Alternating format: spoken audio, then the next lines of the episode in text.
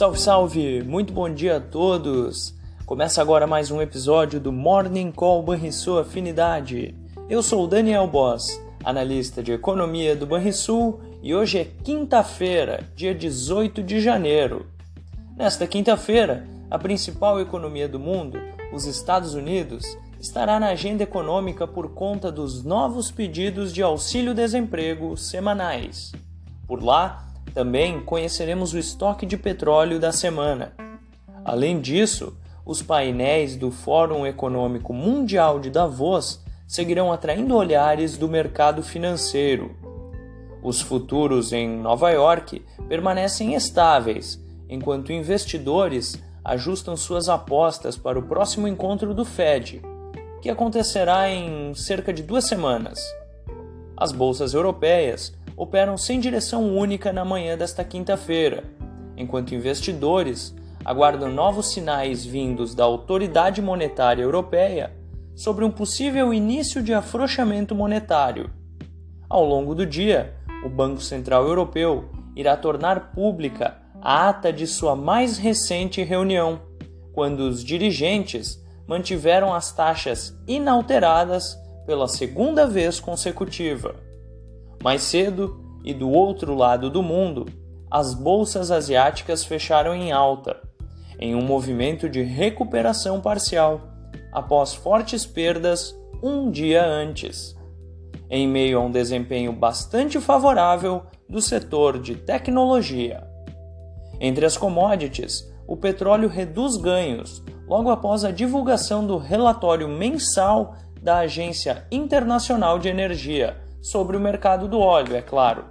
O tipo Brent é negociado na casa dos 78 dólares o barril. Esses foram os destaques internacionais. No Brasil, o dia será de agenda fraca. A dica é ficar de olho no fluxo cambial semanal, que será divulgado pelo Banco Central no início da tarde. Após a divulgação de dados do varejo referente ao mês de novembro, que mostraram um desempenho ainda consistente da atividade econômica no trecho final de 2023, os seguidos cortes nas projeções de safra e a perspectiva de um El Ninho mais forte passa a ameaçar esse clima de tranquilidade no campo da inflação brasileira. Nosso país enfrenta uma ameaça vinda do clima e que tem complicado os esforços locais de combate à inflação sem deixar de impulsionar a economia, é claro, tarefa bastante complicada.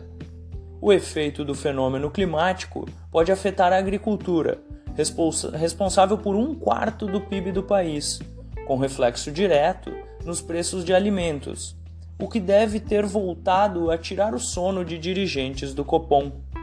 A falta de tração externa poderá contaminar o humor da bolsa brasileira enquanto o dólar mais fraco ante outras moedas emergentes poderá favorecer o real.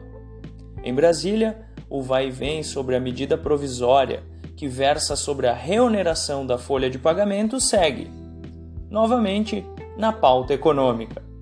É esperado para hoje uma reunião entre o ministro da Fazenda e o presidente da Câmara dos Deputados para tratar do tema. Estaremos de olho e iremos atualizar vocês nossos fiéis ouvintes. Fechamento do mercado.